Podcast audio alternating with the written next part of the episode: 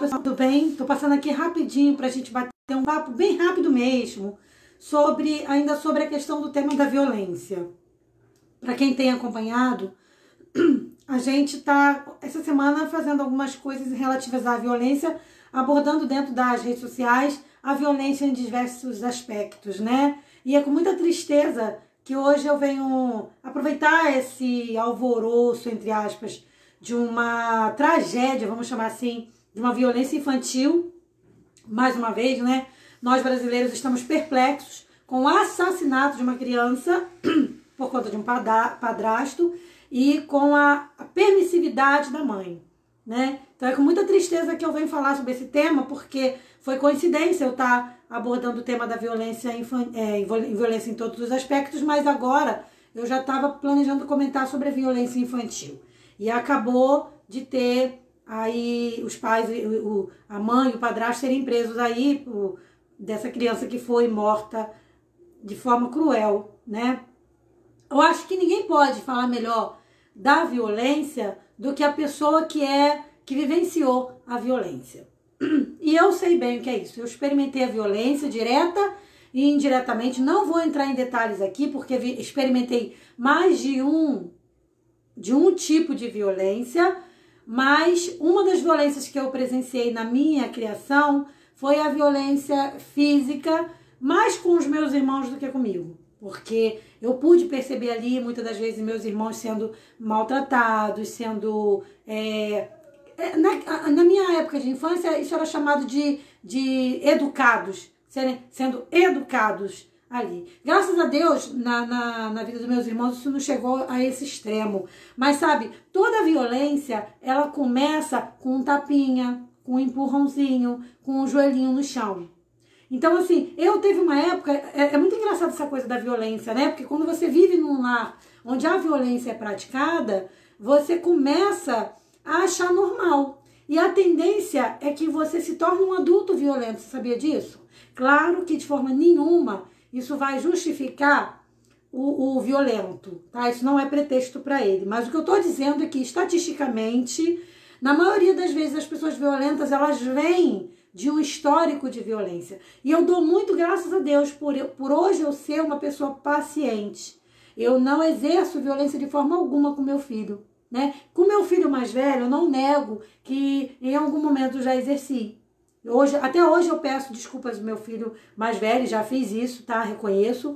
É, é, é fiz isso ele essa semana, porque eu, eu não consigo ainda me desculpar totalmente, me perdoar totalmente, por uma ação excessiva que eu tive com ele. É, eu entendia que bater era normal e aí corrigi meu filho de uma forma um pouco mais dura. Falo isso com a lágrima nos olhos. Até hoje eu sofro com isso. Mas graças a Deus foi uma vez só. Ali mesmo eu vi que, nossa, não é assim que eu quero educar meu filho, não é dessa forma, e aí parti para a mudança. Mas isso é para você ter uma noção do quanto a violência transforma a, as pessoas. Então, a violência, ela, ela, ela, ela, além de ela vir do agressor, ela também transforma e modifica a vítima. Porque a vítima da violência pode se transformar, se ela não tiver um cuidado psicológico, um cuidado espiritual, ela pode se transformar no violento de amanhã, tá? Então, para a gente entender um pouquinho o que, que é a violência, é importante a gente entender que ela existe vários aspectos da violência infantil. A violência física, como foi realizado na criança, né, nesse menino que, que faleceu infelizmente, se eu não me engano, acho que é Rião o nome dele, né? Eu não tenho certeza. E a violência psicológica que causa tanto dano quanto, tá? Quando é que acontece a violência psicológica? Por exemplo, vazou um áudio, vazou uma conversa da mãe, né? Falando com a, com a babá e, e, a, e tem um, um, trecho da conversa ali que eu tava vendo na internet, né? Em que a mãe, em que a babá fala que o autor, né, da violência disse assim, não conta para ninguém. Aí, nesse aspecto aí é quando entra a violência psicológica, porque o, o violento, o abusador, além de ele cometer o abuso, cometer a violência física, ele também comete a violência psicológica na maioria das vezes. Que é quando ele usa isso. Ó, se você falar, eu vou fazer isso. Ó, se você fazer aquilo, eu vou contar pra tua família toda, vou matar tua família toda. Então, ele, ele, ele fala coisas que ele nem tem condição de fazer, mas para assustar a criança, causando nela o quê? Uma violência psicológica, para levar essa criança ao silêncio. Eu falo isso com muita tristeza no coração, gente. Eu sou realmente vítima de violência e, como eu falei para vocês, só quem viveu, experimentou a violência em vários aspectos pode tentar descrever o que é isso e as consequências que isso traz para a vida da pessoa. Eu carrego consequências até hoje. Eu carrego dores, feridas que não foram curadas na minha alma até hoje. Mas vamos falar um pouquinho para a gente entender o que, é realmente a violência. Então, como eu falei para você, tem a violência física e a psicológica, né? É o, como é que a gente entende que é uma violência? Por exemplo, até mesmo uma adoção, se ela for ilegal, ela é considerada violência, tá? É importante que a gente entenda isso. É, então, por exemplo, assim, um aliciamento sexual, é, maus tratos, como foi no caso dessa criança, é, bullying, tá? Cyberbullying, é, é, discriminação, tudo isso são algumas das violências, porque existem outras, mas são algumas violências praticadas contra criança e adolescente, tá? O que, que eu faço se eu percebo que na minha vizinhança, aqui no, no, nos meus arredores, existe um pai ou uma mãe ou alguém, algum parente violento que está exercendo a violência contra um menor de idade? Corre e denuncia. E você pode fazer a denúncia anônima, tá? Através do 180, através do 190, seja lá quantos centros for necessários. Procure é, é ligar para a polícia, no 190 é, é da polícia, e liga para quem for e vê no seu estado aí, corre atrás, tá? Denuncia mesmo. Porque a gente pode impedir que outras crianças venham a perder a vida dessa forma. Gente, eu fico imaginando que essa criança passou para ela chegar ao ponto de perder a vida com uma surra. Se é que não tem mais coisa por aí, tá, gente? Porque eu acho, eu acho que tem mais coisa aí que se, se, se mexer, se mexer, eu acho que vai aparecer mais coisa aí. Tem, tem mais coisa por aí. Eu, eu não me contento só em acreditar só na, na violência física, não. Vamos, vamos procurar mais indícios, porque eu acho que tem mais coisas por aí, tá? Então, assim, a violência física é um ato que normalmente sempre é intencional, né? Sempre intencional, o ato de, de, de fazer uma força física, de exercer uma força física e que não é acidental. Não vem com essa que ah, foi sem querer, nunca é sem querer. É sempre querendo, é sempre é, é sabendo do que tá fazendo, tá? Então o, o, o, abusador ali, o violento, ele sabe que tá fazendo, não tem nada disso de que ah, foi sem querer, tava fora de mim, mentira. Tá ciente. E o objetivo, qual é o objetivo da violência? É sempre ferir é sempre machucar, é matar sim, tá? O, o, objetivo é esse, tá? Não era outro objetivo e por coincidência feriu e matou. Não, o objetivo é ferir, é matar aquela pessoa que é o alvo ali. Tá? Então, normalmente, a violência física vai deixar marcas no corpo. Agora, a violência psicológica deixa marcas na alma. Então, eu posso garantir que a violência sempre vai deixar marcas. Isso aí não tem para onde você correr, nem eu. Tá? Então, a, eu quero fechar essa live é, é de, mostrando para vocês esse vídeo, né? Deixando claro a importância do profissional de saúde quando o assunto é violência infantil. Dentre outras coisas, é fundamental a, o trabalho do, do, do, profissional, do psicólogo, que vai ali ouvir a criança, que vai tentar arrancar, porque é difícil mesmo, gente, a criança falar. A criança fica com medo. Então o profissional tem que arrancar dessa criança o que está acontecendo. Então tem que ter uma estratégia ali para fazer essa criança falar. Porque senão ela não fala, gente, ela não fala, tá? E sem contar os casos que a criança fala e não é ouvida, né? A gente tem casos aí horríveis na, na literatura brasileira de, de crianças que foram mortas, inclusive aqueles dois jovenzinhos que foram mortos, que foram várias vezes no, na, na, na no, no, nos órgãos de, de criança e adolescente e não foram levados a sério. Então, assim, às vezes a criança fala, você vê, imagina a barreira que ela não vence para falar, né? Então ela fala, mas não é ouvida. Mas é raro ela falar. A maioria das vezes, quando ela é ameaçada, ela não fala, ela tem medo, ela diz que não, ela nega, tá? Isso é o normal da criança. Então, veja bem, a, a, a, o, o, o trabalho desses profissionais, tanto do psicólogo, principalmente também dos profissionais de saúde, é fundamental. Foram os profissionais de saúde quem ajudaram a polícia, com certeza, a, a, a chegar, no, no, no, já indo aí para o final, desse pro desfecho aí desse caso. Pode ser que, que, que venha haver uma reviravolta que eu acho que dificilmente irá, irá acontecer e de, dessas pessoas serem inocentes. Eu acho difícil. Mas ainda que ser, que fossem, eu acho que haveria uma outra, uma, uma terceira pessoa envolvida nisso aí que maltratou essa criança, gente. Essa criança não se, não se machucou, não se mutilou, ela não se auto eh, feriu. Isso aí Está fora de cogitação. Então você veja é, a importância do, do, profissional de saúde, né? Que quando recebe, um enfermeira, um médico, enfermeira ali, recebe uma criança e percebe que esses hematomas, que algumas coisas não tão legais, não tá, não tá parecendo ser normal do que está sendo apresentado pela família, é fundamental passar isso para a polícia. É fundamental. E faça isso sem se expor, sem precisar correr risco, tá? Então, assim, eu quero dar parabéns para o pessoal aí do hospital que, sabe, chamou a atenção do pai ali para mostrar que tinha alguma coisa errada com essa criança, que alguma coisa precisava ser feita. É uma pena que não deu tempo de salvar a vida daquele menino, é uma pena, tá? Então, assim, é, é, como eu falei no início do vídeo, eu venho com muita tristeza eu falar dessa violência infantil, porque eu sou vítima de violência infantil. E é, nessa semana falando sobre violência. Então, já tinha eu já tenho montado algumas coisas que eu quero falar sobre violência com vocês, mas achei importante falar, fazer essa live para a gente entender que a gente, como sociedade, a gente também tem o nosso papel. Que é estar atento às nossas crianças na rua, perceber se não está tendo alguma coisa. Se você sente que uma criança, escuta uma criança chorar o tempo todo, a criança está dentro de casa, está gritando, está pedindo socorro, gente, pelo amor de Deus. Não é manha. Não é manha. Tem alguma coisa errada aí tá? Então, é a hora da gente começar a, a, gente defender um ao outro. Nós somos uma sociedade. Então, a gente tem que defender um ao outro, tá? Então, diz que denúncia, diz que 100, 190, 200, não importa qual for o disco que você usar, você vai lá na internet e vê e, e denuncie. Isso é o mais importante. A gente precisa punir duramente esses abusadores, esses vi, é, homens violentos. Porque eu penso assim, quando o cara, ele aceita ter um relacionamento com uma mulher, ele já tem a ciência que ela tem um filho, cabe, cabe a ele aceitar aquela situação.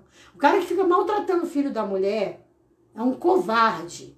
Que no fundo, no fundo, ele tá com inveja, com ciúme daquela criança. É, na verdade, no meu ponto de vista leigo, nesse aspecto leigo, né? Porque eu não sou psicólogo nem psiquiatra, é um, um é pior do que um doente mental, porque acho que nem doente mental faz isso, porque não faz.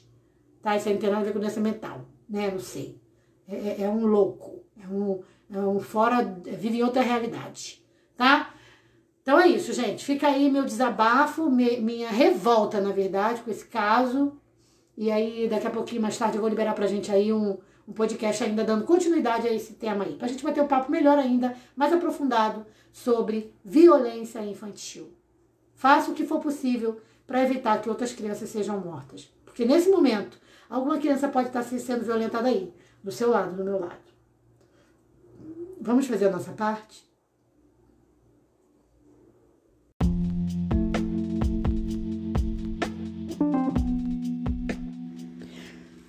Olá pessoal, bom dia. Vamos para mais um podcast.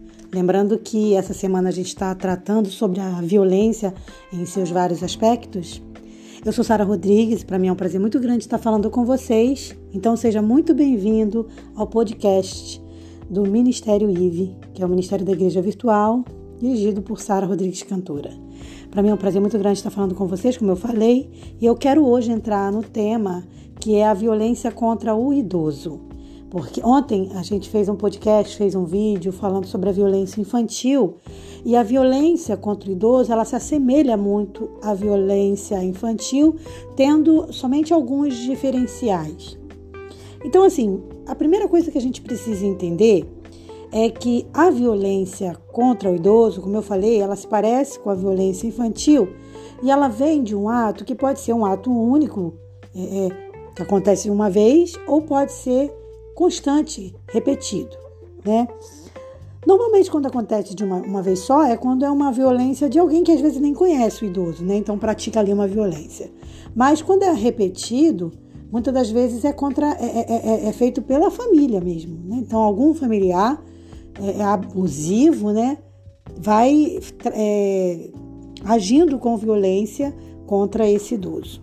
Os tipos de violência contra o idoso são muito parecidos com os outros tipos de violência contra outras classes, né? Então, por exemplo, assim, a violência física, a violência psicológica, O que diferencia um pouquinho aí, por exemplo, da violência infantil na violência contra o idoso é que surgem novas violências, por exemplo, violência patrimonial, que é quando os filhos ou algum alguém ali da família quer tomar posse do patrimônio ali daquele idoso.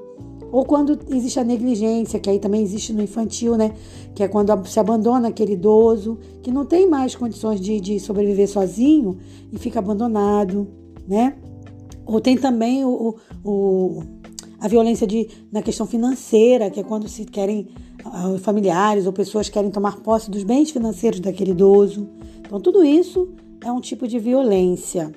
Como é que eu faço, por exemplo, para denunciar a violência? Existem várias formas, tá? Então, a gente tem o aplicativo Proteja Brasil, a gente tem o Disque 100, que são só alguns dos, dos órgãos ali, algumas, algumas ferramentas que a gente pode usar para denunciar caso a gente perceba violência contra o idoso. Agora, quais são os motivos que levam o idoso a sofrer violência na maioria das vezes? Uma das grandes coisas que leva à violência, né, pelas pesquisas, é o despreparo que as pessoas têm com as dificuldades que são próprias da maioridade, que são próprias da velhice, vamos dizer assim. Então, quanto mais idoso a pessoa vai se tornando, vão surgindo novas dificuldades, como por exemplo assim, é, dificuldade de pensar, que a pessoa já começa às vezes a ter umas doenças que vão afetar a, o raciocínio da pessoa. Então é quando ela pode, por exemplo, começar a ter esquecimento, ela pode começar a ficar mais teimosa, né? Ela pode, é, porque começa mesmo a ficar parecido com aquela criança meio mal criadinha, né? em alguns casos.